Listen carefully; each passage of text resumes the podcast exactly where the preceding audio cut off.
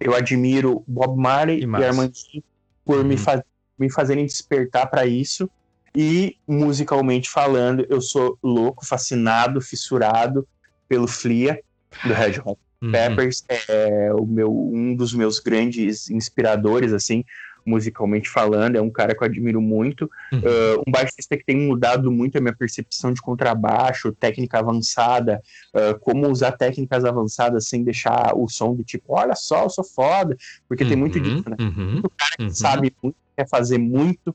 Então o Flea, ele era a minha referência dentro desse aspecto, tipo, sabe pra caralho, mas sabe o que sabe. Ele sabe Uhum. usar. uhum. E eu conheci um outro baixista que vai além do Flia, que é o Mono Neon. Conheci há pouco tempo, é um cara que ele tá, ele é mais conhecido dentro do meio musical muito profissional, extremamente profissional. Ele toca, por exemplo, nas apresentações de batera da Zildjian, da Vic First, sabe? Tipo, ele, os bateras criam temas para Uhum. apresentar seus temas tocando, né? Então tu bota no YouTube, tu vai ver, são bateras excepcionais e tu vai, se tu for um observador, tu vai ver que o baixista é sempre o mesmo, um cara que tem uma meia no head do contrabaixo colo- Uhum. e se veste todo de neon e tem lá o nomezinho Mono Neon. Eu comecei a seguir esse cara aos 6, 7 meses no Instagram e eu sou fã desse cara, ele absurdamente bom. Ele é absurdamente bom. Eu não tenho um adjetivo para dizer. O, o, o- eu conheci ele por vezes, né? Eu convivendo com o Dudu Guedes, Uhum. tem estúdio de sala de música Campo Bom, baita batera, tocou com o Nego Joey, fez uma história, tocou com a, a com a, putz, esqueci lá, a Addiction do, do, do toca lá direto no, no Opinião, a Soul Addiction, Uhum. ele foi um dos fundadores da banda, e, bah, um cara que manja pra caralho, né, de música e tal, tá aí na caminhada também tempo, conhece além do que, eu, do que eu vejo, né, que é justamente tocar no Planeta Atlântida, e, e já teve essa experiência de Sim. ter o rol de, de dormir em hotel, que eu não cheguei nesse nível ainda. Então, ah, é um cara que já viveu uma certa plenitude da música, então eu sigo muito os conselhos dele e tal, e ele me mostrou falando desses bateras e tal, e aí eu conheci o Mono Neon vendo esses vídeos, e por coincidência, uns dois meses atrás, o Flia compartilhou um vídeo do Mono Neon dizendo é o melhor baixista da atualidade. Nossa, mano, imagina. Então. Cara que eu admiro dizer isso do- de um cara, porra, né? Tá então veio muito- certo. Eu Uhum. disse, eu disse, meu Deus, olha ali o cara que eu comecei a seguir esses dias, cara. E muito bom, bah, ele é muito bom, cara. é muito Mono bom. Neon. Uhum, Tô vendo aqui no meu celular. Não conhecia, tô conhecendo através de ti. E vou dar a ele, sim, o mérito devido. Vou começar a escutar. Mono Neon. Bem é, colorido, bem forte as cores, realmente neon. É com a meia ali, Exatamente. com a meia na. Não sei a história dele, tá? A gente não deve julgar as Uhum. pessoas pela aparência, eu não acompanhei ainda, mas eu acredito que ele tenha um, um leve autismo, o que explicaria a genialidade dele. Ok, entendi.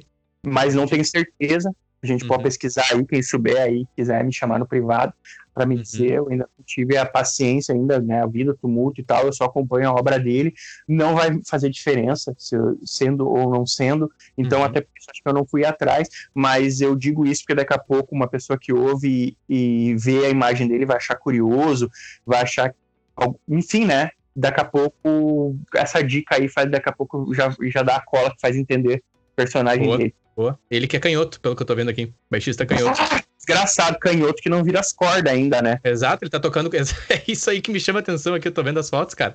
Ele tá seguindo o standard, mas tocando canhoto. Muito bom. Não, é uma. Porque, cara, isso é uma. O, o- é, a, é a cereja do bolo. Porque, amigo baixista que está nos ouvindo, o Nene é baixista, ah, o Nene entende da técnica de slap. Então, tu sabe que tu pa- usa o polegar e dá a, o- a- esticada, né? Tu dá o elástico com o dedo de baixo. Então, na ordem, tu faz o grave, slapa e puxa o agudo, né? Tu tem Tem Isso. mas o cara tem as cordas viradas. Então ele tem que dar com o dedo embaixo e voltar com a mão pra puxar em cima. Tem. É, e ele já- faz isso mais rápido do que. Cara, eu não, é, é inexplicável.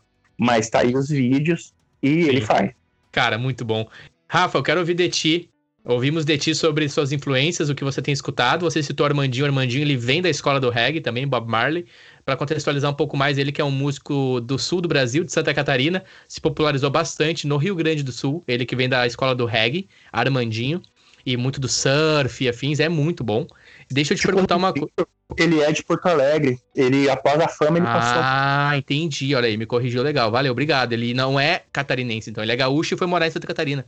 Isso, exatamente. Ele, ele é fez o caminho contrário do teu pai. Exatamente. Pra alegria dele. Muito bom, entendi, cara. Muito bom. Cara, deixa eu te perguntar. E Pode falar.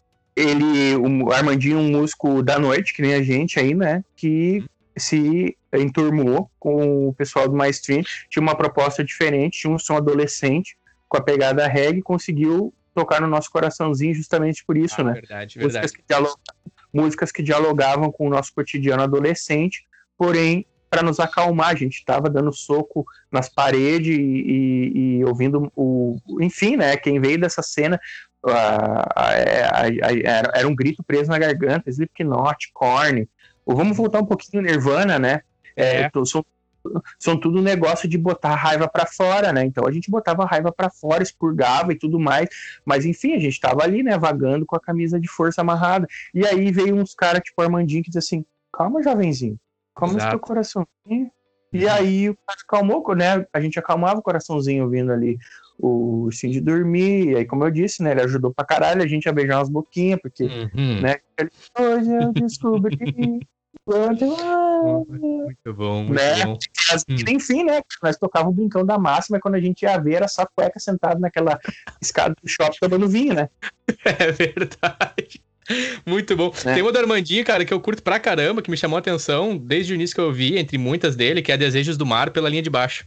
Eu Sim. respeito os desejos do mar. Ah, e aí eu vou te dizer, então, referências, então, eu vou te dizer daí o, uhum. a, a, a, referência, a gente tá falando de referência musical. Hoje eu tenho daí o, o Flia, tenho o Mono Neon, e tenho o responsável, então, por essa obra que chamou a atenção, que é o Pedro Porto. Olha. É um dos que eu admiro pra caralho no contrabaixo. Já admirava do outro trabalho dele, que ele tem paralelo, que é Ultraman, uhum. ele é baixista do Ultraman.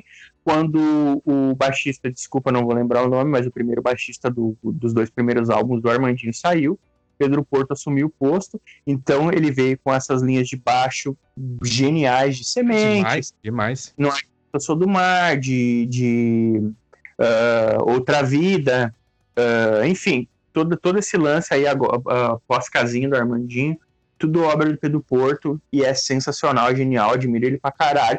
Os próprios álbuns novos, né, do, do, do Ultraman, Tubarãozinho, é uma linha de baixo sensacional. É, eu acho ele sensacional e ele é um cara super aberto. Eu chamo ele no Instagram, eu dialogo com ele. Eu uhum. Esses dias eu dica para ele, ele me agradeceu uma dica. Velho, olha esse bosta falando com você nesse podcast. Pedro Porto agradece. Ah, obrigado pela dica, cara. Eu não tinha me ligado nisso aí. Então Pode é um cara super humilde, gente boa. Enfim, cara, a gente sendo admirador de alguém, eu digo para qualquer pessoa, se tornem foda. A gente tem amigos muito foda, né?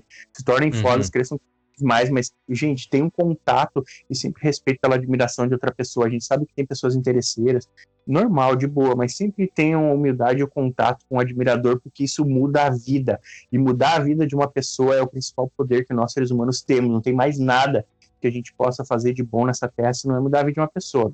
Então, mudem a vida das pessoas. Pode crer, mano. Pô, Rafael, e agora, que, como é que eu vou seguir essa conversa depois dessa? É como se eu tivesse eu vou... Amarrou tudo. Vamos... Porra, muito lindo, cara. Quero... Cara, muito lindo, Vamos... obrigado. Eu Vamos quero ouvir voltar. de ti sobre. Eu quero, é, eu, quero, eu quero ouvir de ti, neutralize, beleza? E aí me, me fala um pouco sobre a tua atualidade, as bandas atuais, os teus projetos atuais. Você também é uma pessoa que por um tempo esteve à frente do estúdio Audiobox, né? A qual, com a minha banda, e não só eu, como muitos dos amigos, pessoal de Campo Bom, ensaiava ali na estrutura que tínhamos também próximo a onde você mora. E eu sei sobre a banda Folhas ao Vento. Eu quero que você fale um pouco sobre para nós também. Cara, a banda. Vou, vou, vou, eu não sei nem por onde eu começo agora, depois desse, desse todo aí. Uhum. Eu posso só abrir um parênteses, já, a gente já volta para isso. Eu vou voltar só para. Porque eu preciso mencionar isso. Eu pulei eu dei voltas e eu não respondi a uma pergunta tua, que é como o baixo entra então na minha vida. Isso. O baixo entrou na minha vida da seguinte forma: eu, é, como eu, eu ia, na verdade, o gatilho que eu estava falando, entrar para o setor calçadista e tal, e Campo Bom me frustrou. Eu não estava feliz com o que tinha aqui. Uhum. Resolvi ir embora, fui embora, peguei, juntei uma grana, eu tinha um Fuca, Sim. vendi, fui embora para não, essa foi a segunda vez, desculpa. Eu juntei uma grana e fui embora para Sorocaba. E fui trabalhar no setor de tecnologia. Lá tem uma empresa muito grande, monta celular, notebook, de tudo. Né? São uma imensidão de pavilhões, assim, é um bairro gigante. A empresa chama Flextronics. Uhum. Trabalhar lá, trabalhar com tecnologia, ganhava três vezes mais do que ganhava aqui no Rio Grande do Sul. Foi quando eu comecei a investir um pouco mais em instrumento. Uhum. E comprei uma guitarra, comprei um amplificador, comprei um Playstation, comprei umas roupas, enfim. Depois, isso era 2008, no final de 2008 para 2009 veio a marolinha do Lula, que impactou fortemente o setor tecnológico. Uhum. Eles demitiram uma carralhada de gente e eu fui demitido também, peguei a grana, voltei para o Rio Grande do Sul, já tinha uma experiência com o setor de tecnologia. Pensei, bom, vou tentar ir nos lugares que antes para mim eram inalcançáveis, né? Que foi quando eu consegui até entrar na, na GetNet, né? Que é em, aqui fica em Campo Bom. Justamente por ter essa empresa aí no currículo. Uhum. E, eu, e aí eu andava com aquela guitarrinha nas costas. Quando eu voltei para Campo Bom, já tinha encerrado o SEI. Comecei a ir no SEI, encontrar com os guris e tal. E levava aquela guitarrinha nas costas para daqui a pouco, né? Dar vontade eu, eu tocar. E aí, um dia voltando lá do SEI, com a guitarrinha Uhum. nas costas, eu cruzo com um amigo, o Cleberson Negão. Não sei se tu chegou a conhecer, Cleberson Negão. Tem os dreads? Não. E esse- É? ele tinha, agora acho que não tem. Ele morava Ok. ali na Coab, né? E aí agora mora em Araricá. Cleberson Negão. Ele. Aí ele diz, ele me viu e disse, aí, Rafa e tal, eu conheci do 31 e tal. Tô tocando, né? Falei, tô tocando. De vez em Uhum. quando, mas, não, mas tá com alguma banda? Eu falei, não, bah, tá em São Paulo, voltei e tal. Ele, bah, não pira em fazer uma guitarra solo, cara, num regzinho. Olha aí. Eu disse, bah, velho, assim, ó, eu sei tocar um Armandinho. Não, não, não, mas tá todo mundo aprendendo e tal, né? Uhum. Terça-feira, ensaio. Conhece o Buiu? Eu conheço o motoboy, né? Mas eu não, tipo, nunca troquei uma ideia com ele. Uhum. Ele, o, moto, o Buiu é um ve- vereador, que ele não é vereador porque não quer, mas Uhum. todo mundo sabe quem é o Buiu nessa cidade. Uhum. É o Bob Marley Campobonense. né? Isso, rasta. Uhum. Gente, boa, Ah, gente boíssima. Uhum. simpático, enfim, né? Um ser, um ser muito especial. E aí ele disse, vai ali na garagem do Buiu, que por coincidência do destino, tu conheceu como Estúdio Audiobox no futuro, mas foi ali que Uhum. começou. Uhum. Exatamente aquela garagem ali, a garagem do Buiu. Daí ele disse, vai ali na terça-feira, 8 horas da noite, fazer um som. Falei, beleza. Terça-feira, 8 horas da noite, tava a banda inteira lá. Buiu nos vocais, Uhum. Kleber que me encontrou no- na percussão, Denis Negrini na bateria, ah, Eduardo Galhardi no contrabaixo e eu entrei para fazer um solinho. Todo cagado, né? Fiz o que deu. Fiz o que deu. Eu olhei, os guri, os guri me olharam assim, disseram, não, não, tá legal, mas daqui a pouco tu desliga o drive.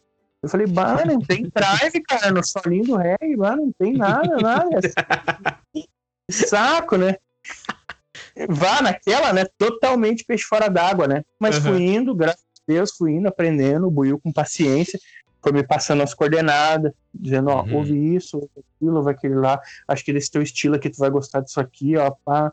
E eu fui Pode conhecendo, fui conhecendo reggae raiz, depois fui conhecendo reggae moderno, que depois de usar um drive, como Soldier, por exemplo, né? É um, Uhum. é uns caras fazem reggae, mas que tem uma vertente do rock, né, ali que, enfim, né, provavelmente tem a mesma história que nós, se criaram dentro dessa cena hardcore, Califórnia, e acabaram conhecendo o reggae, se rendendo ao reggae, então, eles, né, é um reggae americano, ele tem uma pegada diferente, né, é um Uhum. sublime, é um, né, tem essa, esse selo com a Califórnia. Enfim, fui conhecendo, beleza e tal, o Edu Galhardi resolveu sair, tipo, vá, não rolava, e eu tinha feito autoescola há pouco tempo e tinha um cara lá que eu tinha conhecido que ele disse que tocava baixo em reggae. Uhum. Aí, beleza, nós sem baixista, eu convidei, era o Fábio, o Fábio veio, tocou ele parecia o Pino do Nat Roots, que é outro baixista que eu gosto muito também.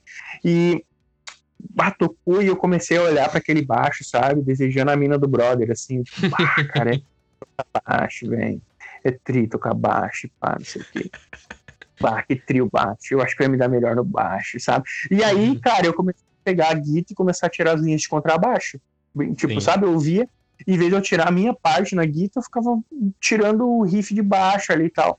Eu achava puta interessante aqui, até que um dia o Fábio se mudou, foi para Guaíba e Uhum. a vaga de baixo aberta.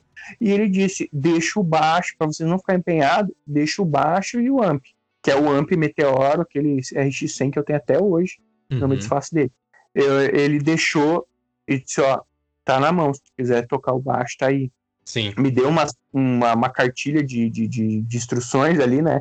De Uhum. mas, Pode crer. cara, de- daquele dia em diante, eu virei baixista. Isso em que Comecei ano? a tocar ah, 2010. era. Pode crer, pode crer. E daquele dia em diante eu virei baixista, cara, comecei a tocar e aí a minha escola foi o reggae. E então eu fiz o caminho em, Pode né, tipo, Faz sentido. Uhum. por isso que tu diz é tipo, bah, mas é que tu toca um reggae, é que na verdade eu aprendi com o reggae. É Uhum. muito mais difícil tu aprender outras coisas e depois vir pro reggae. Pode perguntar Uhum. para qualquer instrumentista que toca reggae, que não tocava reggae. Eles apanham, apesar de ser muito simples, se apanha. O Edu Gagliardi era um, é um baita baixista, um cara que tem um conhecimento absurdo, né? Uhum. Uhum. Ele não aquela pegadinha ali, porque ele precisa, né, precisa fazer mais, tu sabe mais. E na verdade o reggae é menos, e acho que essa é a parte difícil, né? Exato. Uhum. É o- fazer O equilíbrio. pouco- exatamente, fazer bonito com o pouco que tu tem. E o bah, daí o baixista do Bob Marley é muito foda. Então, tipo, no início eu nem gostava de tocar as do Bob Marley porque era muito, eu não entendia a linguagem. E até porque eu não ouvia blues. Com o tempo eu passei a ouvir blues e a entender melhor a linguagem, e ver que o reggae, na verdade, ele é um blues, só que de outra Uhum. forma. Uhum. Segui- seguindo a paletada que o Bob Marley desenvolveu, que é bem difícil até de fazer. Parece muito fácil, mas não é.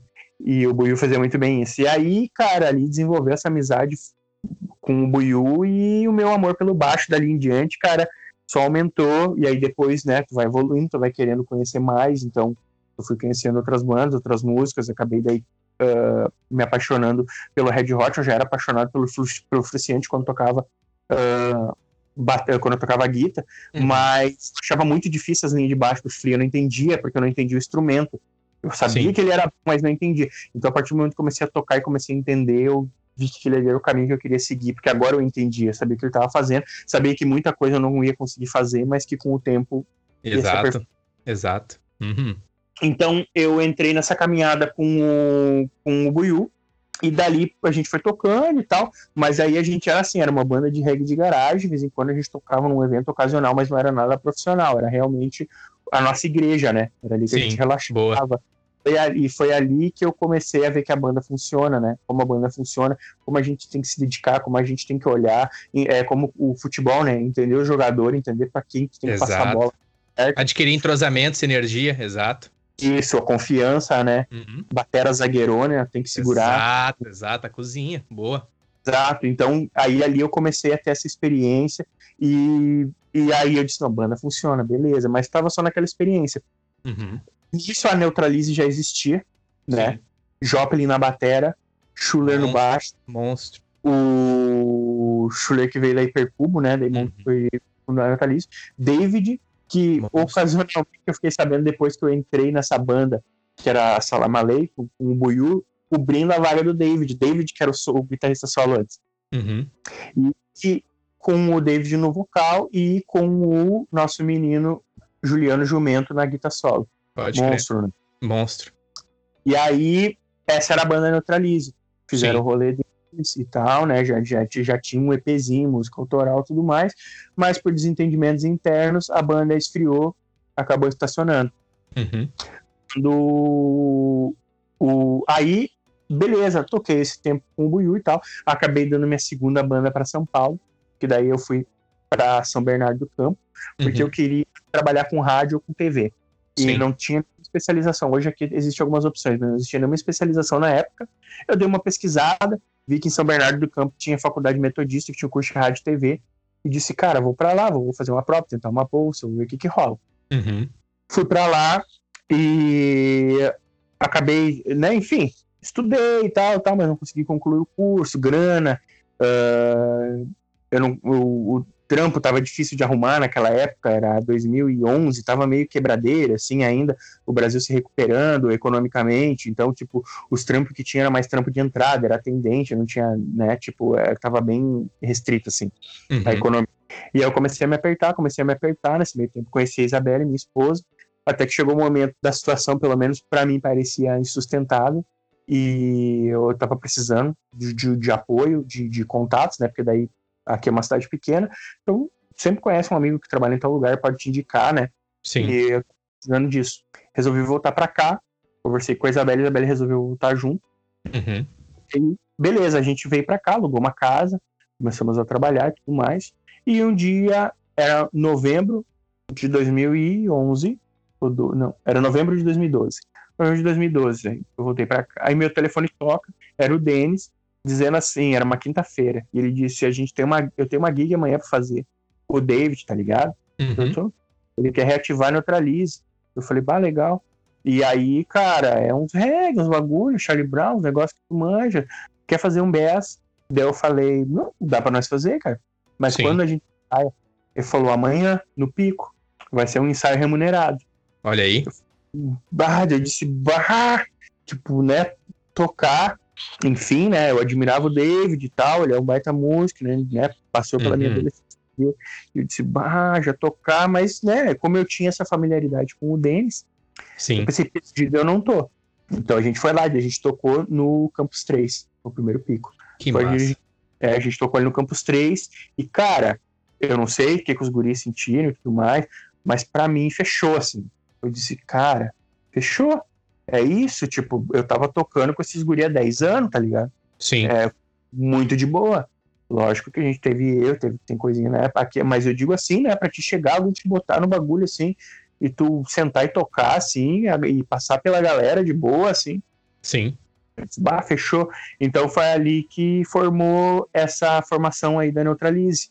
E aí uh, a gente tocou ali por um tempo e tal com o Denis, e com a, o, o, jumento começou a conversar com o David de novo, voltou para Neutralize. Então ficou eu, Denis, David uhum. e jumento.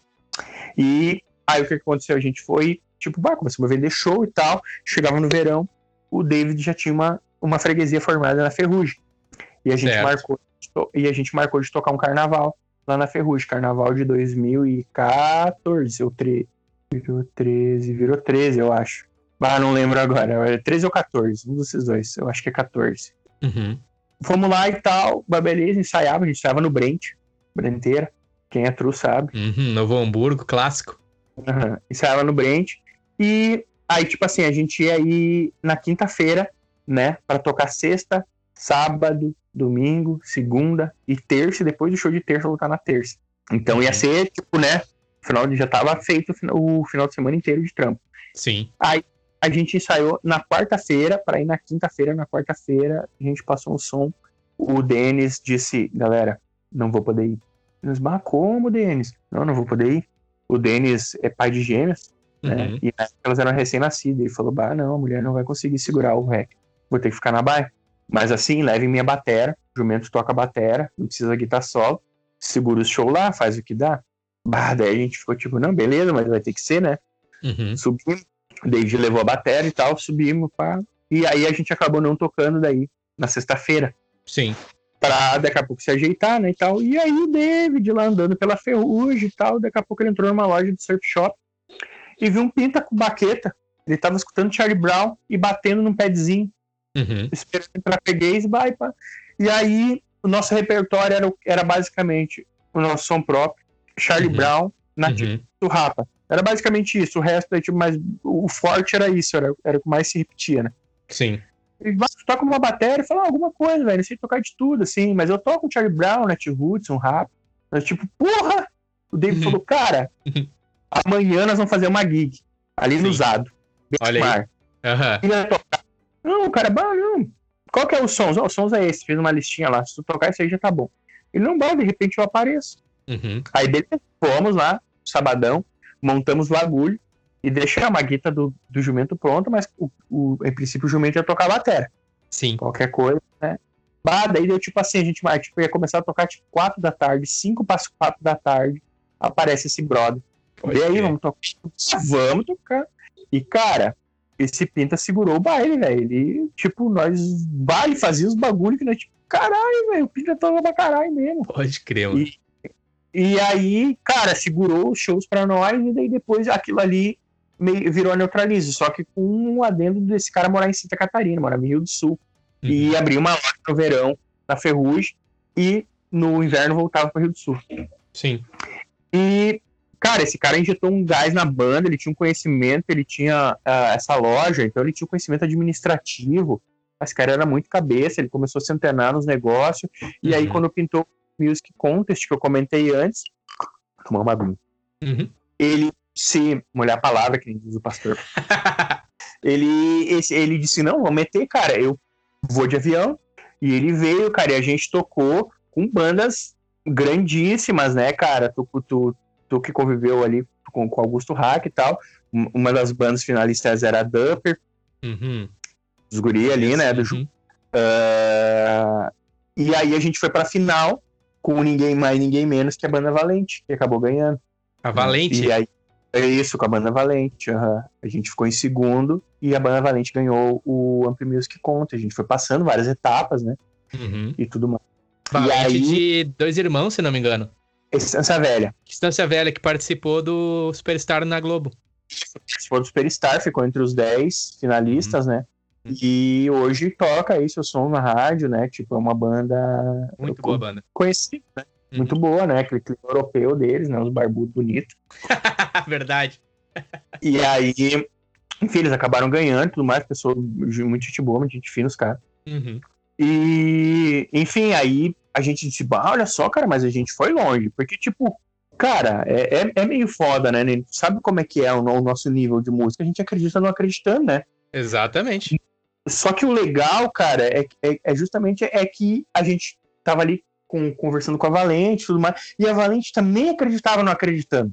E ganharam. Então, tipo, a, a fé dos outros vira a nossa fé também, né?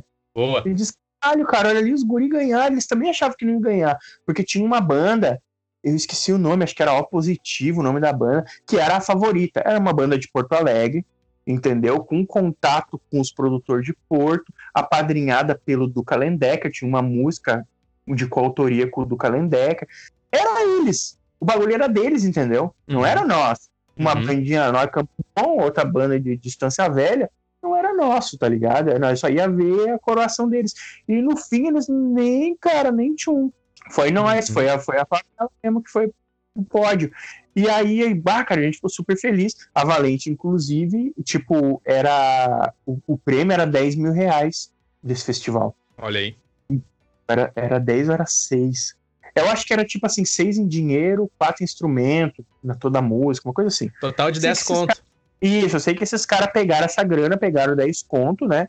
E foram pra Sampa, gravaram o single na One Produtora, que, que acabou dando veio para eles ir pro Superstar, entendeu? Pode crer. Foi esse festival hum. que financiou toda essa caminhada aí legal deles, né? Lógico que eles têm muita caminhada antes disso, sim, né? Sim. Eles têm uma escola de música, enfim, né? Estão na batalha faz tempo e tudo mais. Sim. Pode crer, mano. Pô, Legal, tive essa experiência. E no outro ano, aí, uh, aí o que, que aconteceu? A gente, tipo, se, se pilhou pra caralho, né? Ah, dá pra fazer. E esse Batera, ele entrou em contato com o Tadeu Patola, que era o produtor do Charlie Brown, né, no início e tal. Depois o Charlie Brown foi pro Bonadil, mas aqueles primeiros disquinhos lá do, do, do, do Charlie Brown era com o Tadeu Patola. Uhum. A morte do Chorão, aquele bagulho, né? Sim. E ele mandou o som para Tadeu Patola, despretensiosamente, e o Tadeu Patola retornou e falou: Cara, do caralho, vamos fazer? Olha aí. Vamos, bah, vamos fazer. Daí sentamos, tipo, caralho, vamos fazer, velho. Daí ele falou: Só que é o seguinte: dinheiro, né? Ninguém, nós não trabalho de graça, ninguém trabalha de graça, né? Pode eu construí a baia, que eu tô aqui, que eu vou falar agora. O David construindo a baia dele. E o jumento sendo tatuador, tinha uma renda legal, sempre reconstituída, né? Tipo, dependia dos trampos e tal. Uhum. Então, ele entrava e o nosso outro, outro brother, o Aquiles, Batera, tinha loja. Então tu vê que tinha dois. A banda era dividida por duas situações financeiras. Nós Sim. querendo terminar a casa, eu e o David, os outros dois tendo uns trampos com renda boa, podendo investir. Então o Tadeu Patola queria 20 conto para produzir duas músicas e largar para todos os contatos dele para brilhar aí um superstar, brilhar um, uma musiquinha na malhação, brilhar um clipezinho no Multishow, entendeu? Tipo, uhum. começar nessa vibezinha de baixo, nos descubra, né? Uhum. Uh, hoje a gente tem uma ferramenta que é o Spotify, mas naquela época eu nem sonhava com isso aí, né? Que hoje também é uma ferramenta que caras dizem, a gente vai largar na playlist tal, né? Enfim, cara, é dinheiro, dinheiro move o mundo, né? E Sim. todo mundo que já teve uma banda que quase chegou lá, todo mundo vai anonimamente dizer que a banda acaba no dinheiro. Ou tem ou não tem. Ou investe errado, né? Mas ali é o ápice da banda. O talento ele te leva até um determinado local e depois aquele local precisa de dinheiro, uhum. né? A gente, infelizmente, não teve essa consciência, não teve essa programação para dizer, ó, quando chegar o momento, nós temos, né? Uh, não sei se eu faria alguma coisa diferente, né? Podia ter dito, não, paremos com tudo, peguei essa grana, vendo os tijolos, vamos, né? Enfim, é a chance de uma vida. Uhum. Eu, eu disse não. O David disse não. Agora não. Depois a gente vê, não, mas porque a hora é agora, o, vamos agora, porque o cara respondeu agora, não sei o quê, e, uhum. E nós, tipo, não. Porque daí a gente tem família, tem outro peso, né? Eu trouxe uma menina de São Paulo, precisava dar um teto pra ela, né? Sim. O, o David vivendo com, com, com uma pessoa, tem que prestar conta, não adianta, né, velho? A vida de casado não é vida de solteira, né? Uhum. Tu, tu, não, tu não decide mais por ti, tu decide a vida de outras pessoas, né? Sim. Então, a gente optou pelo não, e aí os guris ficaram, tipo, bah, então, então não, não, não tem por que continuar assim, né? Uhum. Quando não vai passar disso aqui, não adianta a gente ficar remando. E ali a banda estagnou. Deu um time, a gente parou com a banda. Tanto que tu deve lembrar que participou daquele festival, lembro de lá, e a banda era David Solos e Neutralize Band. Uhum. Porque não queria usar o nome Neutralize porque a banda estava na geladeira do nosso coração, assim, por causa desse, dessa, desse acontecimento. E, Sim. enfim, daí a gente chamou o Denis de novo, né? Tipo, ah, Denis, né? Tipo, já o outro batera de santo e tal tinha. E ficava complicado para ele, né? Mas ele gosta da banda. Tanto que hoje a Neutralize se reformulou em Santa Catarina, uh, porque o David foi morar lá, né? Uhum. E aí, esse era o cara que toca com o David lá. Sim. Esse mesmo. Era que hoje o Batera Neutralize é o cara dessa história aí. E aí, uh, enfim, voltamos com o Denis, aí, né, deu uh, o lance do festival, a gente, com, a, a, gente tinha as músicas de trabalho da Neutralize, apresentou para inscrição no festival, eles não aceitaram porque disseram que as músicas estavam vinculadas ao YouTube e teria que ser músicas inéditas. A gente não entendeu o contexto de música inédita, porque música inédita não existe. Uhum. Então, a partir do momento que tu registra ela, ela não é mais inédita. Então foi o que a gente pensou. Como uma música inédita, é lógico que ela é inédita, nunca tocou no rádio, nunca nada, é uma música inédita, né? Então a gente tinha ali quatro, cinco músicas de trabalho que não podiam ser usadas. A gente ficou muito puto, mas beleza. Eu, eu sou de ver o copo meio cheio e digo aí, ó, se a gente tem cinco músicas, vamos ter seis agora, é uma oportunidade. Uhum. Não, mas é que as músicas são boas, porque não sei o que. Eu disse, cara, qualquer coisa que sair de nós é boa. E vamos fazer? Sim. Beleza. David veio aqui em casa numa tarde, trouxe os rabiscos, trouxe a melodia. Eu disse, bah, legal, cara, montei um baixo. A partir do baixo a gente foi reformulando. Ajudei ele a reformular a letra, escrever uma letra, beleza, corremos, gastamos uma grana para registrar o som, né, que tinha que entregar registrado, ó, tá aí, uhum. no YouTube, não tem nada. Tranquilo, os caras dizendo, beleza, tranquilo. Tava escrito, aguardando. Quando a gente recebe a notícia dos demais inscritos, bah, quem é que é da galera, né? Que, que, começamos a ver as bandas. Tinham quatro bandas desse festival que tinham músicas no YouTube. E justamente as músicas que eles se inscreveram eram as músicas do YouTube. Uhum. bah, é, cara, eu, aí eu disse deles, mas de boa, a gente tem uma música, e particularmente a música que eu mais gosto da Natureza até hoje, que é Brilho do Teu Olhar. Acha aí no palco MP3 e tal, quem, não, quem quiser ouvir eu mando. Certo, Brilho do Teu Olhar. E esse brilho do teu olhar da neutraliza. É, porque no, no YouTube, a gente não chegou a gravar clipe desse som, né, e tal. No YouTube, acha Final de Tarde, que foi a música que a gente compôs na Ferrugem durante esse carnaval, com esse uhum. batera, esse lance aí e tal. E foi meio que uma brincadeira, reunia os amigos, né? Tipo, a gente tava ali sem ensaio com o batera. Então, tipo, bah, a gente fez, ó, quando a gente reúne a galera para fazer um som, sai coisa boa, é legal, a gente se diverte, a gente acabou escrevendo Final de Tarde nesse clima aí. E clipe gravado pelo Márcio Guma, né? Mestre da. Uhum. Então tá lá no YouTube até hoje registrado, então. E aí, mas abrir o teu olhar tem no palco MP3 lá, acha lá, só pra botar Neutralize, abrir o teu olhar no palco MP3, é pra mim é a minha música favorita da Neutralize. E o David disse, mas velho, a gente tinha o bagulho pronto, a gente teve que gastar grana, a gente teve que fazer um corre e tudo mais. Então, não é justo, tem que ser igual para todo mundo. Eu vou lá na prefeitura dizer, ó, vocês botaram lá o, o, o, o som no YouTube, bah, no mínimo vocês têm que dizer pros caras, então, fazer uma música inédita é a mesma regra para todo mundo. Sim. Né? Ou então ah. vocês expliquem o que que tá acontecendo, por, porque vocês estão querendo prejudicar a gente, enfim, ficou essa discussão. E eu disse pro David, eu e o Denis, deixa quieto, cara, porque a cena de Campo Bom ela é restrita. Então, tipo, deu, o que, que aconteceu? Com essa história toda, deu 13 bandas. Não sei se tu lembra, mas a prefeitura não injetou grana nesse festival naquela época. Quem botou grana foi a GetNet, foi Ticketlog, foi um, um Natal né, pela, e financiado pela iniciativa privada. Uhum. Então, eu tendo sempre essa visão mais contextual, eu digo, imagina tu pedir uma grana dizendo que ó, a cultura de Campo Bom tá pedindo, e aí tu chega lá, os caras desbadeu cinco bandas. Os caras uhum. vão dizer, aí, cara, pô, que, que, que, que tu me prometeu, tu pediu tanto e tal. Então, o que que aconteceu? Os caras provavelmente flexibilizaram para os últimos inscritos para gerar número que no final acabou dando em 13, né, na, naquela uhum. época. E eu disse, cara, foi isso que aconteceu e de boa, para mim tá de boa. Mas o senso de justiça do David falou mais alto, ele foi lá na prefeitura e disse, ó, ah, olha só, aconteceu isso, vocês barraram a gente, pô, não sei o que, papapá, papapá e tal. Mas o David, acho que ele foi meio que na intenção de desabafar, não sei, e acabou gerando uma denúncia e acabou gerando um clima muito estranho naquele festival. A gente era a ovelha negra do festival, né? E eu nunca vou me esquecer disso, porque foi, era para ser um dia muito feliz, porque a gente ganhou, né? Mas ele não foi um dia feliz para mim, porque eu não pude comemorar com a comunidade, com as pessoas que eu admirava, tu, Lucas, tava todo mundo meio de, de canto, porque nós uhum. éramos anunciados as outras bandas.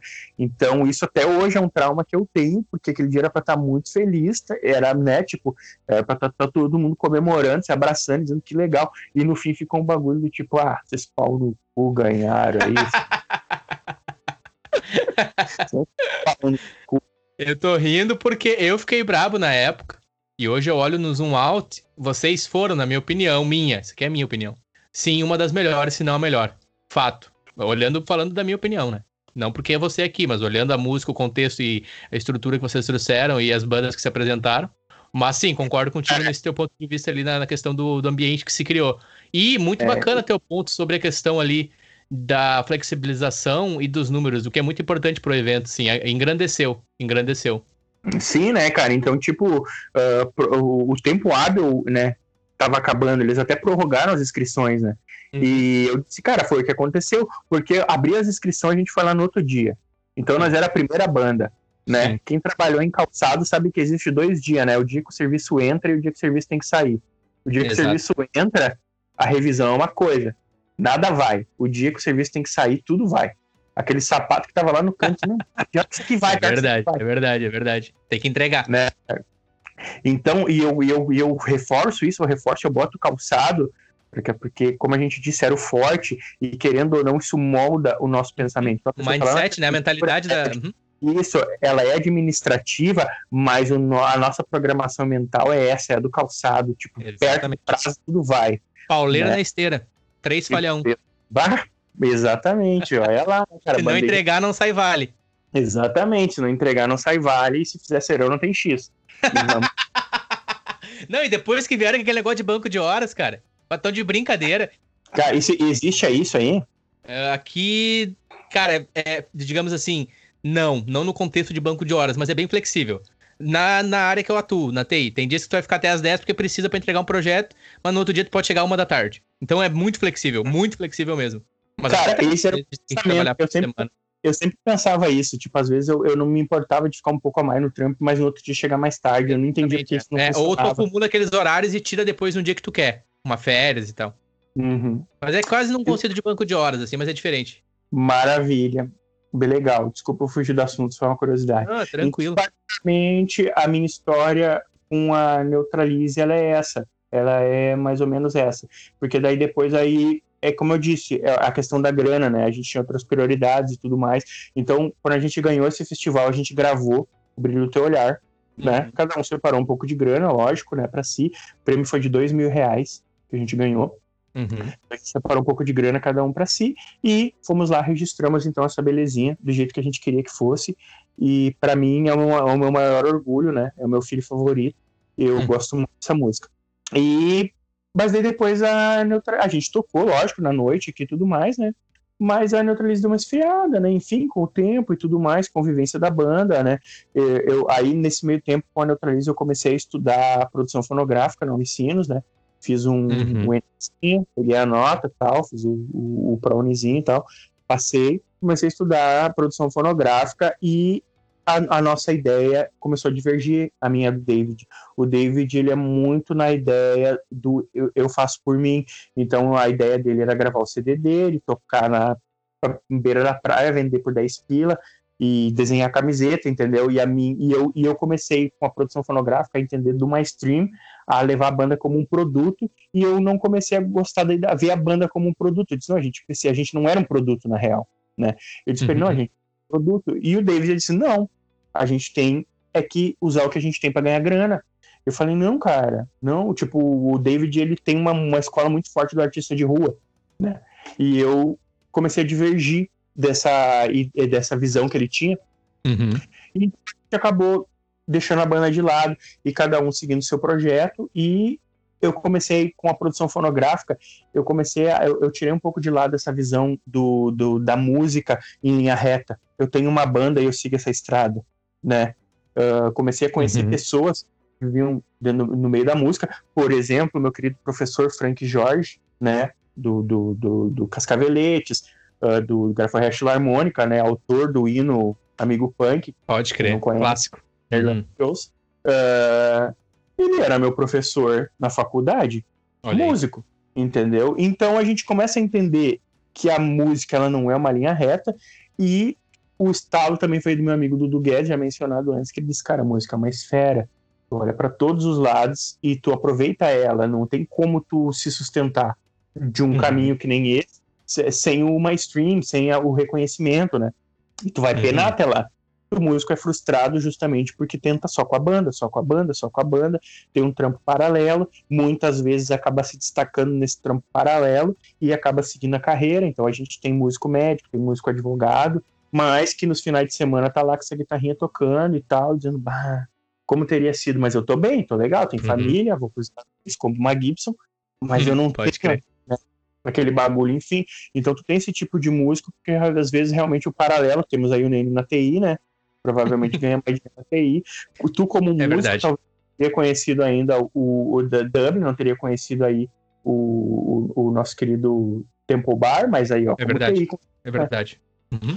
Perfeito. Então, então, tem esse lance que tu acaba dizendo, bah, por esse caminho aqui me agrada mais, mas não vou largar muito, mas por esse caminho aqui uhum. também. Então, a, a, por quê, cara? Porque o caminho da música, ela, ela, ela, é difícil, e se tu escolher uma linha reta, é pior ainda. Então, é. nesse contexto, surgiu o estúdio que era o quê? Eu preciso de equipamento, uhum. eu preciso gravar minhas músicas, eu preciso registrar, eu preciso de um espaço para ensaiar.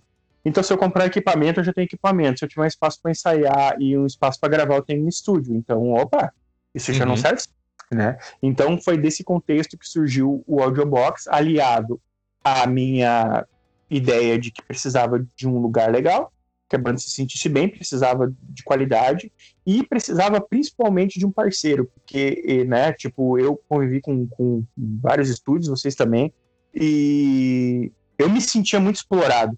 Nunca tinha aquela mão que te estendia e dizia, não, vamos lá, vamos, vamos seguir, vamos, não tem hoje, tem amanhã, vamos fazer. Não tem dinheiro uhum. hoje, beleza, vamos fazer, cara, amanhã a gente se vira. Ó, gurizada, vocês estão ensaiando aí, tô de boa aqui, ó, bah, comprei um cocão pra nós, vamos tomar, sabe? Uhum. Para que, que, a música se torne gostosa, para que tu, uh, enfim, eu nunca me senti assim em nenhum lugar, tudo era tipo, ó galera, acabou o horário, ó galera, deu horário, ó, uhum. atrasado, foda-se, tá correndo tempo, tá correndo tempo, sabe? Sim. Então eu queria esse lugar pros meus amigos, né? Então a, o, a raiz do audiobox foi essa. De daqui a pouco, bah, o som do brother ali é legal, ele não tem grana para registrar agora. Ah, beleza, cara, vamos fazer esse registro quando tiver grana, tu paga depois, né? Enfim, vamos trabalhar, vamos, vamos sentar e conversar. Então surgiu o Audiobox assim, do meu serviço braçal, né? Fui pesquisar conhecimento, como isolar, como fazer não sei o quê. Então, apesar de, de, de, né, vocês podem ver o clipe da Beta aí, o Nietzsche tem um clipe gravado no Audiobox, apesar do, do ambiente ser bacana, ele era bem rústico, ele era basicamente improvisação da, da, da, do que seria o ideal, né, que conseguia uhum. fazer naquele momento. Então, encarpetei as paredes, né, que é um jeito de substituir o gesso, que você vai num pineapple da vida, num estúdio melhor, é gesso, né, tentei, fiquei tocando, mudava as coisas de lugar para ver onde refletia, onde eu conseguia matar uma reverberação ruim, enfim, fui, né, tentativa e erro, normal. Uhum.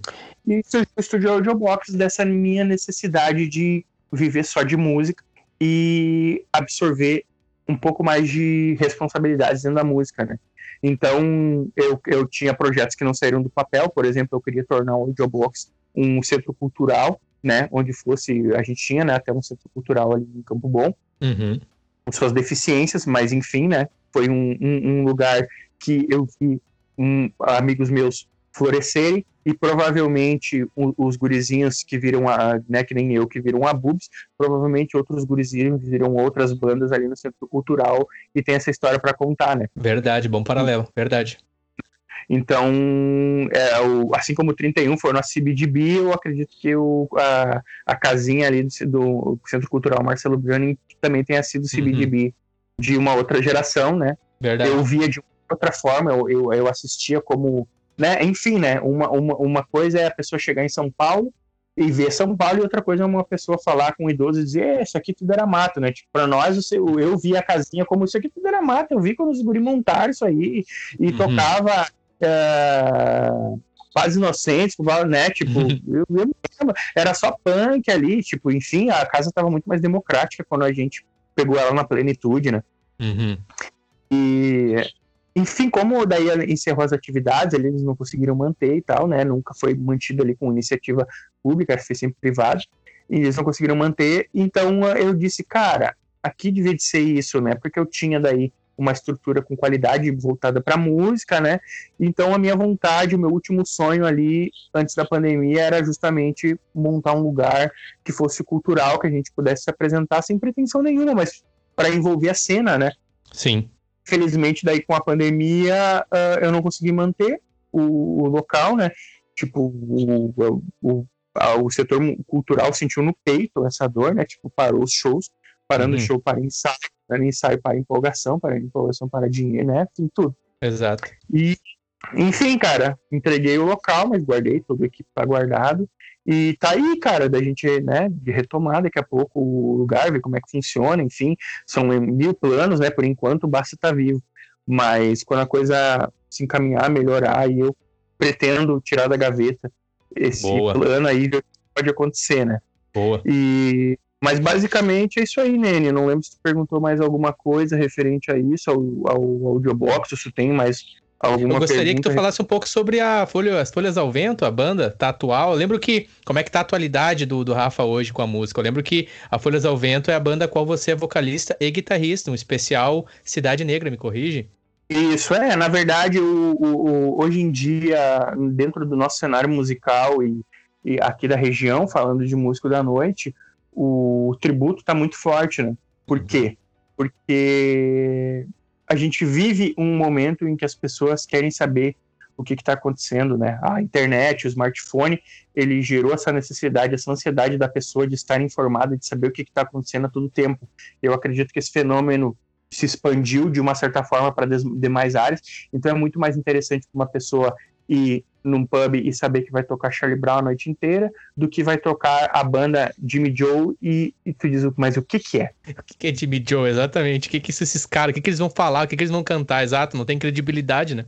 Isso, exatamente, né? Então, tipo, se fortaleceu demais esse cenário do tributo. Eu tava sem nenhum projeto ativo, querendo trampar, falta vocalista, então, tipo, né, foi a minha experiência de, de, de, de cantar vamos ver no que dá. Uhum. Porque, que nem eu te disse, eu conheço de tudo um pouco, né? Sempre tive essa experiência, né? Bateria e tudo mais, me viram, mas a experiência de vocalista, de frontman, até a Folhas ao Vento eu não tinha tido. Uhum. Né? Então, uh, foi uma união do tipo, ah, não tem vocalista, o que, que eu sei cantar, o que, que poderia vender dentro de um, de, um, de um, contexto do tipo o pessoal mais velho, né? Porque qual que foi a minha ideia, assim, tipo, no, no montar uma banda? Uh, o pessoal do Armandinho, né? Pega, pode pegar e pega nossos amigos da antiga, assim, os que não são true, aquelas pessoas que vivem com a onda, né? Vivem, um, vivem um massivo. Eles curtiram o Armandinho, bah, não sei o que, NX0 e tal, mas hoje eles estão no sertanejo, uhum. né? Mas se ouvirem Armandinho, eles gostam. Se ouvirem NX0, eles gostam, porque tá lá no passado. Então foi mais ou menos essa ideia, essa construção, porque daí, que nem eu disse, a, a, faculdade ela me trouxe essa noção de produto. Então eu não tenho mais uma banda que toca o que eu gosto, eu preciso ter um produto. Qual uhum. que é o meu... Ah, meu produto é o reggae, onde eu me sinto mais confortável, o reggae, beleza. Dentro do reggae, vou tocar, vou levar a experiência Armandinho? Não vou. Não sou parecido com o Armandinho, não canto igual Armandinho. Armandinho tá aqui na, no, no, no estado vizinho, e ele uhum. é bem uhum. acessível o dele, né? Sim. E, e, qualquer voz de violão que tu vai na noite, os caras tocam Armandinho. Então não, ela não vai ser uma experiência do tipo, ah, eu não lembrava mais disso, meu Deus, cara. Então foi dentro desse contexto, eu passei por Mascavo, que também veio forte, uh, mas aí a gente fez uns testes e ficou o Cidade Negra. A gente já tinha antes, tipo, eu, eu aproveitei a mesma estrutura de banda que a gente já tinha com a Guru Vibration, que era o Milton Júnior vocalista, e a gente tinha um projeto onde eu tocava baixo no tributo Nat Roots. Não sei se tu uhum. chegou a ver. Eu vi sim, com o Miltinho. Então, era um baita projeto, era muito legal, do Guedes na batera, uhum. e, e, era muito bacana, porém o vocalista, o Miltinho, começou a ter seus devaneios normal, né? Os uhum. vocalistas, uhum. todos eles, né, têm o seu momento de. Porque eles são, enfim, eu não entendia, agora eu entendo.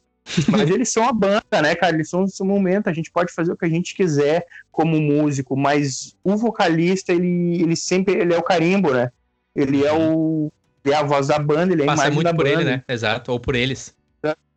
E o meu time tava na vibe de pegar o violãozinho dele, o banco, sentar no canto da pizzaria e tocar e deixar fluir. Pode e a, é, a banda tava trazendo aquela imagem, aquela responsa, lógico, a banda cobrando dele, né? Também. Ó, uhum. se solta, ó, tu chama galera, ó, tu fala isso. Bah, meu tio, tu falou isso, cara, puta merda, não fala isso. E. É, é verdade, é verdade, é complicado, é. não é de barbada. Uhum. É, então a gente aproveitou essa estrutura, falei com o Dudu sobre a ideia de Cidade Negra, mandei uns sons tocando no violãozinho, falei com o Vaguinho, precisava de um baixista, ele já falou com o Helder, irmão dele, uhum. e eu sempre, assim como eu tenho um sonho contigo de, de tocar contigo, eu sempre tive um sonho de tocar com o Matheus Menezes. Então a gente tretando relação a partir do estúdio. Falei com ele, topou na hora, tipo, ah, não, vamos fazer, eu posso fazer, né? Não uhum. sou do uhum. reggae e tal. E eu expliquei para ele, eu também não era do reggae, assim como eu não era do samba, assim como eu não era de MPB. E justamente foi isso que me fez abrir a mente como músico e eu, eu toca pra caralho. E eu acho que essa experiência muito vai te abrir a mente. Uhum né? E para que tu melhore, porque a gente chega num teto e, e a gente Exato. vira aquela vira Exato. headbang. E eu disse, eu acho que como músico tu tem um potencial incrível para tocar o que tu quiser. Exato. E ele ficou, falou, não, vai, entendi, topei, e desempenhou muito bem o papel dele, né? Então a gente montou dentro desse contexto, né? E na então, batera, desculpa, e na batera o Eduardo.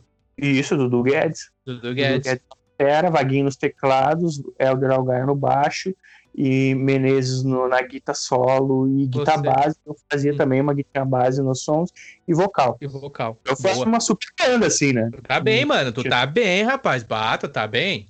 É, não tinha o que reclamar. Boa.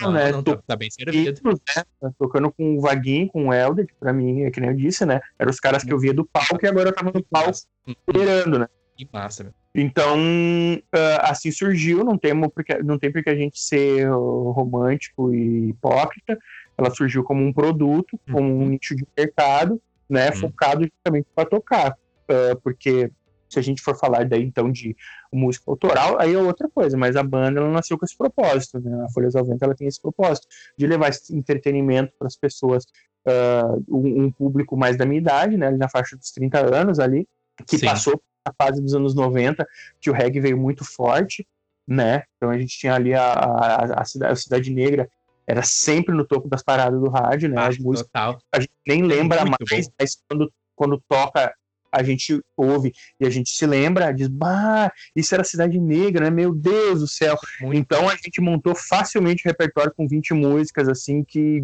pode, pode ser que não toque todo mundo no coração, mas eu aposto que 10 musiquinhas de uma ou outra, com alguma outra variação, vai impressionar Vai. todo mundo. Vai Mas bater forte. são- É uma pedrada boa. as 20 são conhecidas, então, tipo, só que a gente vive num cenário aqui no Rio Grande do Sul, onde o reggae ele vem sazonalmente, né? Então Uhum. é, é muito pouco show. A gente tocou mais no verão, tocou em eventos de rua, né? Mas em pubs rolou poucos, assim, os que compraram a ideia, né? A- os pubs mais fortes aqui de, da região estão voltados pro rock, né? Lorde, ah, enfim, a Elementum a gente estava tentando entrar, mas eles, né, eles têm um acesso mais restrito com quem eles conhecem, enfim. Então, por exemplo, eu vou lá e assisto ah, no Apartheid, mas é só eles, né? Não lembro de mais Uhum. ninguém lá, assim. E, enfim, daí a gente tá aí, cara, vivendo esse bagulho. Daí veio, né? ah, deu uma esfriada, porque no verão eu fui com o Dudu daí tocar com outro músico na praia. A gente passou, bem dizer, quase o verão todo na Ferrugem, tocando MPB. Uhum. E a ideia era justamente levar a banda pra lá, a Folhas ao Vento, né? A gente Uhum. guri, vocês ligados, daqui a pouco a gente fecha uns shows em sábado, que dá tempo de vocês virem na sexta e tudo mais, casa tem pra ficar, né? Mas acabou não rolando, porque os cachês eles estavam muito explorador na, na, na praia, porque daí tu- ah, o que que acontece? Tu acaba, na- tu indo passar um verão como músico na praia, tu acaba ganhando na quantidade, né? Toca de segunda a segunda. Então tu faz dois mil reais na semana, tocando Sim. de segunda a segunda. Mas para uma banda ir lá e tocar num sábado 200 pila e voltar para casa, não paga gasolina, né? Uhum. Então, acabou não, Exatamente. não- acabou não rolando essa experiência com a banda. Quando a gente foi, que nem com a Neutralista, e não, e a banda inteira, e nós ficava lá, ou então que nem aconteceu esse caso do carnaval, de tu agendar vários shows, então tu acaba cobrindo as tuas despesas, e mesmo que tu coma e durma, tu tem a experiência de estar na praia, de viajar, de tocar pro, né, tipo, a- o clima ah, na, na ferrugem, principalmente né, no carnaval, é muito intenso, ele traz gente do Brasil inteiro, e todo mundo tá por festa, então é, é- é uma loucura, uma das experiências mais loucas que eu já tive na vida, do pessoal subir na mesa, do, do dono do bar vir e dizer, ô gente, vamos encerrar, toca mais uma, o pessoal vai quebrar tudo aqui, não vai dar, sabe? Imagina, imagina. É, vai ter que parar, toca mais baixo, toca som mais calmo, tipo, sabe umas coisas que eu nunca vi na vida, geralmente, né, tá com mais gente, e o cara tá dizendo, mandem o pessoal embora, nunca tinha visto isso aí, tipo, sabe, baixem o som porque tem gente demais, era a beira da praia inteira, assim, curtindo o som, gritando, sabe, vocês Uhum. podem ver isso no clipe final de tarde, e o clipe de final de tarde, na verdade, ele é um webclip, ele foi gravado com as imagens da gente tocando nesses quatro dias do Carnaval da Ferrugem, então todo esse clima tá lá, Sim. foi- então é uma loucura, cara. Então é uma experiência muito louca. Agora, se a banda fosse para tocar um show, não, não valeria a pena. Então a gente teve, acabou não explorando a Folhas ao Vento. E quando a gente retornou, e foi ali perto do carnaval, logo depois do carnaval, a pandemia veio ah, restringindo tudo. E daí tamo aí, cara, tá parado. Tenho um outro projeto que eu tô tocando, que tá bem off, mas a gente já vai retomar ele, que é a My Name is Human, que são sons. É de um nicho muito específico dos anos 2000. Quando a gente fala sons dos anos 2000, a galera vai muito no new metal, vai, Uhum. né? Uhum. Mas é essa ideia da banda, a gente. A, a, a ideia da banda é um nicho muito específico entre 2005 e 2008. Uhum. Creed, ah, Queens of the Stone Age. O que, mais, cara? Vai, muita coisa, velho. Eu vi, eu vi essa- vídeos, eu vi vídeos sobre My Name is Human. Você, o Isso. Didio, o Lucas e o vocalista eu não conheço. o vocalista é o Matheus Green. Que Eu vi uma é live de vocês. Uhum. Ah, aquela live, aquela livezinha nós tava, né, nós tava apavorado ali, deu, aque- sabe, aquele lance de dar tudo errado, mas, mas, mas no final acabou transmitindo, tipo, deu problema no equipamento, enfim, nós tava tenso pra caralho, assim, a gente acabou, eu acho que passando esse clima de tensão acelerando, enfim, quem é músico tá ligado do que tá acontecendo, que, tipo, o, não é à toa que tem camarim, não é Uhum. à toa, tipo, as Uhum. pessoas acham que é o luxo. Não, é que na verdade, cara, tu- tu- o, o, o- principalmente o vocalista, é muito intenso passar é- é a energia. Tu, tu vai transmitir o que tu tá sentindo. Exatamente, exatamente. Não é à toa que as bandas que a gente gosta, as bandas viscerais, se tu vai ver Kurt Cobain tinha problema, então ele transmitia aquilo, e tu sentia Exato. aquilo, Exatamente. Ia no Korn, o, Dave também, ele, ele, ele tinha o, o, o, os problemas dele, transmitia aquilo. Corey Taylor no Slipknot tinha os problemas dele, transmitia aquilo. Então tu pode ver que as bandas que impactam uma geração, elas realmente são problemáticas, elas passam isso, né? Uhum. É a verdade deles. E não é à toa. Então, o, o faltou isso, né? A gente não teve tempo para relaxar. Faltava cinco minutos para transmissão, a gente não sabia se ia rolar ou se não ia. Então, foi nesse clima que a gente é subiu. Complicado. É complicado. Live. Muito complicado. Era uma live, a live era uma live de, uma, de, de uma empresa, né? Então, só os empregados viram e os amigos que a gente falou, oh, dá uma olhadinha lá, dá uma espiada lá, justamente porque foi um teste pra gente se ver de fora, mas é um teste ingrato, né? Porque a gente não. Eu, é, eu acho que a principal experiência da banda é o contato e, e, o feedback do público na hora. E a gente não teve isso, né? Tipo, tu termina de tocar uma música, uhum, é o silêncio. Uhum. É, é, terrível, imagina. Assim, vou te dizer bem real. Eu sou o tipo de cara que busca a resposta sempre do público. É muito difícil. Isso. A live é muito traiçoeira nesse sentido, né? E, e, e, principalmente quando tu não tá tocando pro teu público, que era o nosso caso. É, Nós estávamos é. tocando uhum. público de uma empresa e tal, né? E lógico que a gente tinha amigos nessa empresa, então, tipo, né, eles vão ali, pra... mas eu estou muito curioso e muito ansioso para botar esse projeto na rua para ver qual que é a, relação, a reação do público, porque não tem nada no mercado dentro disso que a gente está propondo, né? Uhum. É, dentro desse nicho específico. Eu apelidei carinhosamente de músicas malhação. Músicas malhação. Isso, porque basicamente é os rocks internacionais estilo malhação, assim, né? Sim. Uh, Nickelback. É, essa, não, é, esse... uhum. Pra quem não tá habituado, é a novela Malhação, no sentido de CDs que saíam anualmente, né? Com as temporadas Isso. e, lógico, os, os, clássicos que vinham nos CDs. Isso, exatamente. Era impactante. Era, a trilha sonora. Malhação era uma novela teen, né? Uhum. Então, obviamente, a trilha sonora também atingir esse público. Então, tipo, era Ever Lavigne, né? Esse, esse, essa ideia é muito boa, cara. Esse produto é muito bom de vocês. Muito bom mesmo. Seguindo o, o conceito ali que tu conversou, cara. Toma aí, tô curioso para ver ao vivo. Espero vê-los em breve. Então, tipo, daí de musicalidade não tenho o que dizer, né?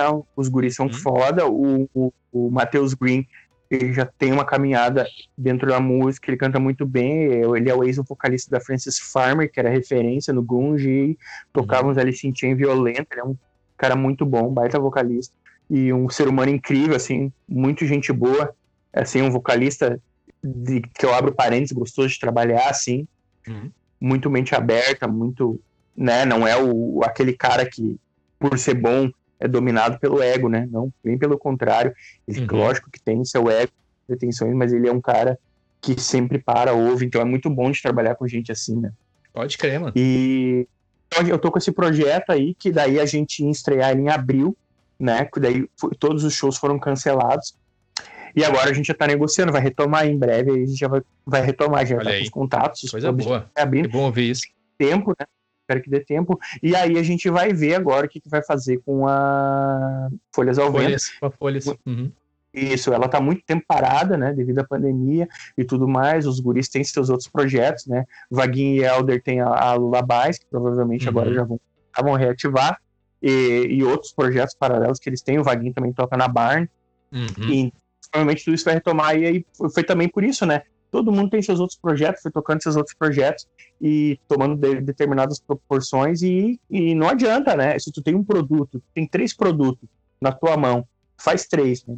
Tu faz o podcast, tu tem uma banda e tu tem, sei lá, e tu vai focar no que dá mais dinheiro, no que dá mais show, né? Então, tipo, não culpa os guris, focam Exato. naquilo mais rotatividade. É muito momento, mais. né? É muito momento, né, Rafael?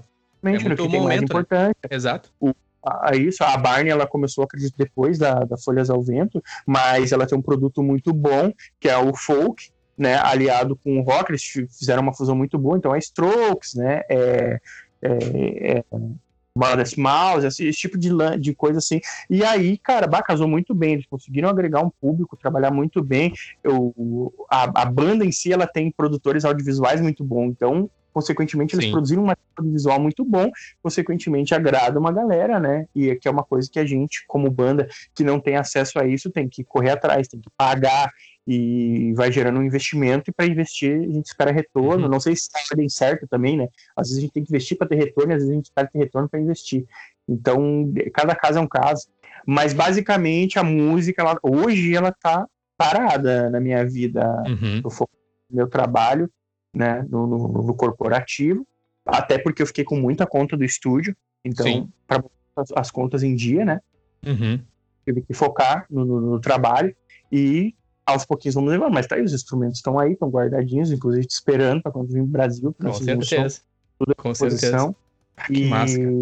Tu estreou, tem um Bezo ali, é aquele ali eu não vendo por nada, né? Tu estreou ele. Ele- Ah, muito bom aquele bass, cara. Eu tava esses dias falando com um amigo, ele perguntou pra mim sobre aquele bass. Um amigo lá do Brasil, dele, cara, e aquele teu bass? Eh, E eu falei, cara, na verdade não é meu aquele bass, aquele bass é do Rafa. Tava estourando aquele bass no sentido, no bom sentido, né? Na pancada que a gente fez com a. Com a... É, não, ele tava muito bom mesmo. Eu, eu, eu acredito que 70% é a tua mão. Mas Eh, Ele Vamos começar que- naquele jogo de modéstia, né? Não, não, é você, não, não. 70% é a mão. É, é, não, eu tenho um ditado, eu digo que 70% é a mão, 30% é o instrumento, mas o instrumento tem que ser 30%. Ah, é, tem que ter. Exatamente. É, tem que não ter. adianta. E é um baita instrumento. Então tá ali, tá te esperando, tá com saudades. Verdade. É, ouvinte contextualizar, tá? O Rafael, ele é sim esse queridão. E no contexto em que eu tô morando aqui em Dublin, eu não tenho um instrumento, eu tenho o meu violão. né? Eu também sou baixista. E quando eu vou ao Brasil, teve a, a opção de eu ir agora no ano passado, antes de, de entrarmos nessa situação que, que estamos devido à pandemia. Eu procurei um ambiente para ensaiar, um ambiente para não apenas para ensaiar, mas com a banda, né? Como no caso a Beta 182, 182, como queiram, mas também um instrumento. E o Rafael, ele me emprestou, enfim, não só me emprestou para ensaio, mas tipo assim, leva para casa. Aquele mesmo carinho, aquele mesmo afeto lá dele com o Dani, o Dani emprestando para ele o violão lá no 31. E é o mesmo sentimento que ele teve ali comigo, sabe? Eu te ouvindo tu falar ali do Dani, o Dani é uma pessoa incrível, né? O Dani te emprestando o violão no 31 ali, de boa, tipo, não, leva pra casa, ensaia. Porque é difícil, né, ô, ô, Rafael? Se tratando aqui não de um violão, se tratando de um baixo, um baixo muito bom, claro. Tu me conhece, confia e tal. Mas não é de barbado o cara ficar emprestando instrumento. Entre outros aí também o Corvinho emprestou o instrumento dele pra mim e tal. E eu tenho esse carinho muito grande, sempre esse sentimento muito bom. E eu sei que quando eu for pro Brasil, se eu precisar de um instrumento, um lugar, é, sempre vou encontrar contigo e os amigos. E, cara, é, é demais, cara. Muito obrigado, Rafael, pelo teu tempo, cara. Obrigado por você compartilhar tantos detalhes sobre você. Eu aqui, agora, tô te amando mais ainda, como teu amigo, sabe? Ouvindo as suas histórias e ouvindo de você. Você contando, trazendo os detalhes e mais do que isso. Através dos detalhes e das histórias, né? Conforme foi passando a linha de tempo que a gente tentou escrever aqui, você também trazia sobre a tua mentalidade, o jeito que você pensa. E o Rafael é, de novo, pessoal, você que não conhece o Rafael Koferai pessoalmente, ele é exatamente essa pessoa essa energia, esse cara. Muito obrigado, Rafa. Tu, tu quer me fazer chorar, pau no cu. Ah, cara, eu não sei nem o que te dizer. Eu só te agradeço por, por- por- pela oportunidade de, de entrar na tua vida. Ah, como eu disse, não- tá me ouvindo? Tô te ouvindo. uhum. Ah, ficou, ficou um silêncio tão estranho assim. Desculpa, eu tô em respeito, em respeito ao que você falou, porque às vezes eu posso tentar responder e vai ficar uma história estranha. Então eu tô em respeito te ouvindo. Muito obrigado. Pode seguir. Eu agradeço a oportunidade de entrar na tua vida. Eu premeditei isso, mas aconteceu de forma natural. Uhum. Eu não lembro em que momento, de tão natural que foi, eu não lembro em que momento. Mas eu acredito que tenha sido no Audiobox, né? O Audiobox, pra mim, ele, se ele nunca mais existir, ele vai sempre ter um lugar especial no meu coração, porque ele me aproximou da cena. Porque a gente sabe que existe uma cena, mas a gente, infelizmente, não tem contato com todo mundo, Uhum. né? A, a- a- contato sim, mas proximidade não, né? E principalmente pelo lance ah, que eu relatei do, do Festival de Campo Bom de 2015, ele acabou me afastando de pessoas. E eu entendo, é, né? Uhum. O, o ocorrido, mas eu agradeço a Deus ter tido a oportunidade de reencontrar essas pessoas, de explicar o, o acontecido, de deixar tudo em pratos limpos. E Uhum. são todas pessoas boas, já tinham esquecido, já, né? Enfim, já não, não guardavam a, a mágoa, mas foi muito bom esclarecer pessoas, né? Conversei com o Biel, inclusive, que tá aí num podcast, vou amarrar todos os teus podcasts. Eu conversei com o Biel, o Biel não tinha entendido o que, que tinha acontecido, daí eu, ele disse, agora eu saquei o que, que rolou. Porque para nós chegou o seguinte, né? Aconteceu isso, isso e isso. Mas por que, que aconteceu isso, isso e isso, né? Tipo, é, Uhum. enfim, né? É o, é, o, é o prequel, né? Agora a gente fez a história Origins. E aí Uhum. foi tudo esclarecido e é muito bacana. E foi o estúdio que me proporcionou isso aí. E eu acho, eu acredito que a nossa proximidade também tenha se dado ao estúdio quando vocês começaram a ensaiar com a Beta ali. Verdade. Mas, né, foi natural, não, né? Mas eu gostaria muito, eu deveria e me arrependo de não ter te procurado em uma rede social. e ter dito, cara, onde é que vai ser o rolê? Vamos dar um rolê junto, enfim, sei lá. Não sei se ia funcionar também, né? Mas eu me arrependo, mas de boa. Aconteceu, uhum. aconteceu, passou, passou. Mas agora eu tenho o prazer de, de poder te receber quando tu vem para cá e sabe que as portas da casa estão abertas e que o baixo tá ali, o baixo é mais ah, teu do que meu, né? Pode crer, obrigado. Tu contou a história que eu emprestei o Bess, mas tem um adendo, né? Aquele, é, eu reformei o baixo, o baixo ele não, não tava sendo usado, então eu reformei, coloquei tudo novo, né? Coloquei um captador uhum. novo, coloquei elétrica toda nova, fiz uma pintura nova, montei ele e dei pro, pro Nene usar. Então ele é teu, né? Eu só uso, sim, mas tu que batizou. É o padrinho, digamos, então. É o padrinho do BS. E ele tem a elétrica do justamente do, do, do Mark Hoppus, né? Mark então, Hoppus, é, verdade. Então não teve um lugar melhor, um momento melhor para estrear. Foi perfeito. Era tu, era tu o cara, era lá o lugar e, e era Blink o motivo. Então, é, enfim, cara, vem aí e assina ele, cara. É que na verdade eu não tirei pra assinar porque eu não gostei da pintura, eu vou fazer de novo. Mas quando terminar, tu assina ele, deixa ele assinado, cara. É, é de boa. A gente tem mania de valorizar as pessoas que são é, mediaticamente expostas, né? E quando na verdade é uma besteira, né? Se tu parar pra pensar que tu admira uma pessoa simplesmente porque ela é muito conhecida né? Eu admiro esse cara que toca pra caralho, que na primeira vez que tocou e que me tinha no público chamou a minha atenção, me surpreendeu, porque até então eu não conhecia nenhum baixista naquele nível. E eu disse, cara, é bom porque, como eu disse, a minha escola, o meu aprendizado, ele vem de ver, ele vem de palpar e de, de ver que é possível. Então, te ver tocar foi me tocar que era possível evoluir e que e de uma certa forma gostosa existe concorrência no mercado e uhum. que eu preciso estar sempre atento e me melhorando para que eu esteja sempre num bom nível e que eu possa tocar, porque daqui a pouco a gente não sabe o que acontece, mas daqui a pouco esses músicos que tocam contigo estão montando um outro projeto e vão querer um baixista e vão dizer, bah, mas agora a gente acostumou a tocar com o Nene, é foda, né, cara? Entendi. Entendeu? Você. Tipo, Entendi. Uhum. Né? A gente tem que se nivelar por cima e a pessoa mais preparada é a pessoa que tem mais gente foda em volta. Quando Total. eu digo foda, né? Eu digo foda, eu digo de disciplinadas, habilidosas e boas de coração. Né? A gente tem muita gente foda, entre aspas, aí, que não é foda. Né? São seres humanos escrotos, lixo. A gente que pesquisa sobre música, que lê biografia, sabe que tem muita gente idolatrada que é um lixo, e sabe uhum. que tem muito lixo que devia ser idolatrado. Olha aí. Então, basicamente, cara, é isso que eu quero dizer. Eu prefiro, do meu coração, dizer que o meu best é Signature Nene Cardoso. Agora eu tô com esse, esse nome artístico, Nenizeira. Nenizeira. Nenizeira Signature, né, meu bem? Mas que bez é esse, cara? Signature Nenizeira. Então tu vai ali, tu, tu, tu tatua ali, Nenizeira nele. Aqui, ó, Signature Nenizeira. Bem, cara, eu, eu, prefiro Signature Mark Hoppus. Eu falei que assim, cara, o baixo do Mark Hoppus quem tem é ele, né? Lá o dele. Tu compra um igual e tudo mais e tal, e tem várias pessoas que tem. Mas o Nenizeira, só eu tenho. É muito bom. Pode crer, mano. Né? Muito o bom. Nenizeira só eu tenho. Então, de boa, cara. Tem que vir aí assinar. Essa é a minha. Deixa aí pra ti. Vou tem sim. que vir aqui assinar o BES. Assim, assim que possível, eu vou estar no Brasil e vou aí te visitar. E o carinho de sempre sobre a situação ali que você citou do evento em 2015, acho que foi o ano, não lembro, eu confesso que para ti, eu não guardei mágoa de vocês nenhuma. Eu fiquei mais é pela da administração. E te ouvindo falar, te ouvindo falar sobre o contexto da questão da iniciativa privada, fez muito mais sentido. E eu reforço, na minha opinião, não é estranho você ser ganho por questão de competência. Apenas a questão da maneira como a organização foi conduzida e a questão do, das interpretações do que, que é inédito ou não, e aí bagunçou um pouco, na minha opinião. Mas vocês estavam no seu direito, vocês não fizeram nada errado. Quando eu digo vocês, eu digo a banda de vocês, assim, eu teria feito a mesma coisa. Mas eu entendo você porque tu é essa pessoa, tu tem esse coração. Enfim, eu não quero aqui ficar. Porque a gente vai ficar daqui a pouco aí num loop infinito, né? De, de, e a gente é amigo, e aí o que, o que eu mais queria mesmo era poder te dar um abraço agora. Essa é a verdade. Vamos eu não posso. Então... Cedo, vamos então eu não quero também cansar o ouvinte é, com nossa, nossas modéstias aí e o quanto a gente tem de carinho um pelo outro. Mas obrigado, cara. Eu quero amarrar por aqui nossa conversa. Vai sair provavelmente em dois episódios. Muito obrigado de novo, Rafa. Continua nessa vibe aí, tamo junto, a gente mantém um contato. E é nóis, mano. Obrigadão. Quiser falar mais é alguma nóis, coisa aí, onde o pessoal te cara. encontra, fica à vontade.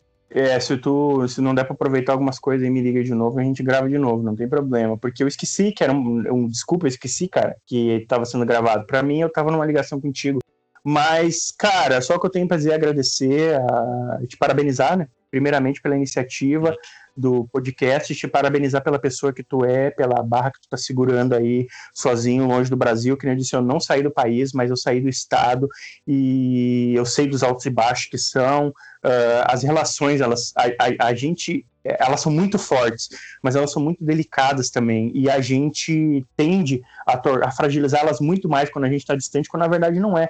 Eu te amo pra caralho, teus amigos te amam pra caralho, mas a gente, quando tá longe, a nossa mente ela nos trai, a gente se torna, às vezes, até meio paranoico e acha que as coisas estão se corroendo, porque realmente elas são frágeis, né? A distância ela, é, ela é um bagulho complicado e a gente acha que não estar participando das coisas é, pode nos tornar distante. Então, eu acredito de coração quando tu disse que o podcast é um remédio para ti e eu fico muito feliz de ser uma dose desse remédio para ti.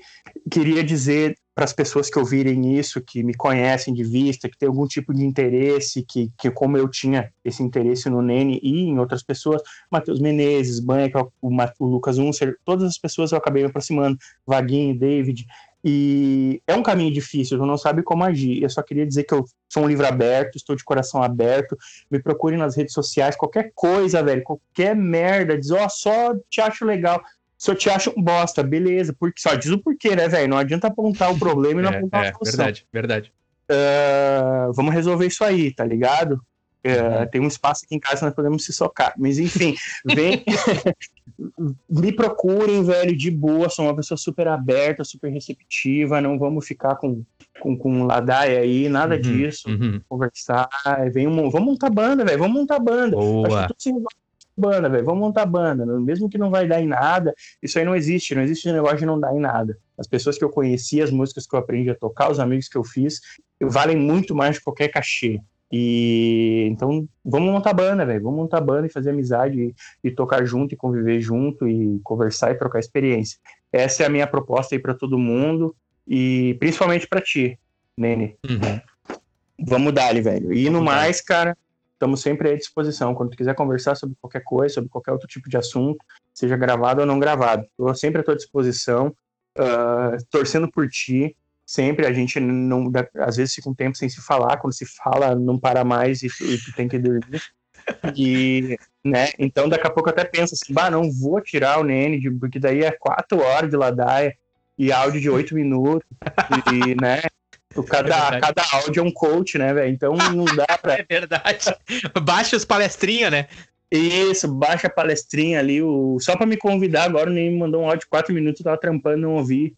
E eu disse, bah, porque devo mandar. Porque assim, mandei, o Dani mandou um de 30, mandei um de um minuto. Daí mandou de um minuto e meio, mandei um de dois, daí mandou um de quatro. Eu falei, então agora é o de oito, vou, vou segurar. muito bom. Vou segurar. Ouvi e mandei, ok. Verdade, muito bom. Então, Nene, bah, cara, eu, não, eu vou me emocionar, mas de, de coração. Tudo de bom.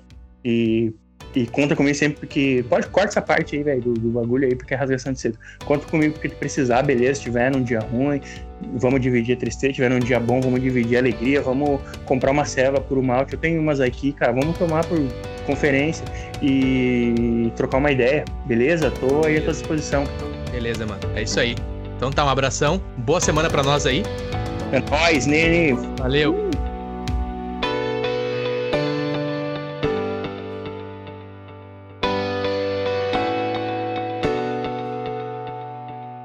Obrigado por escutar este episódio.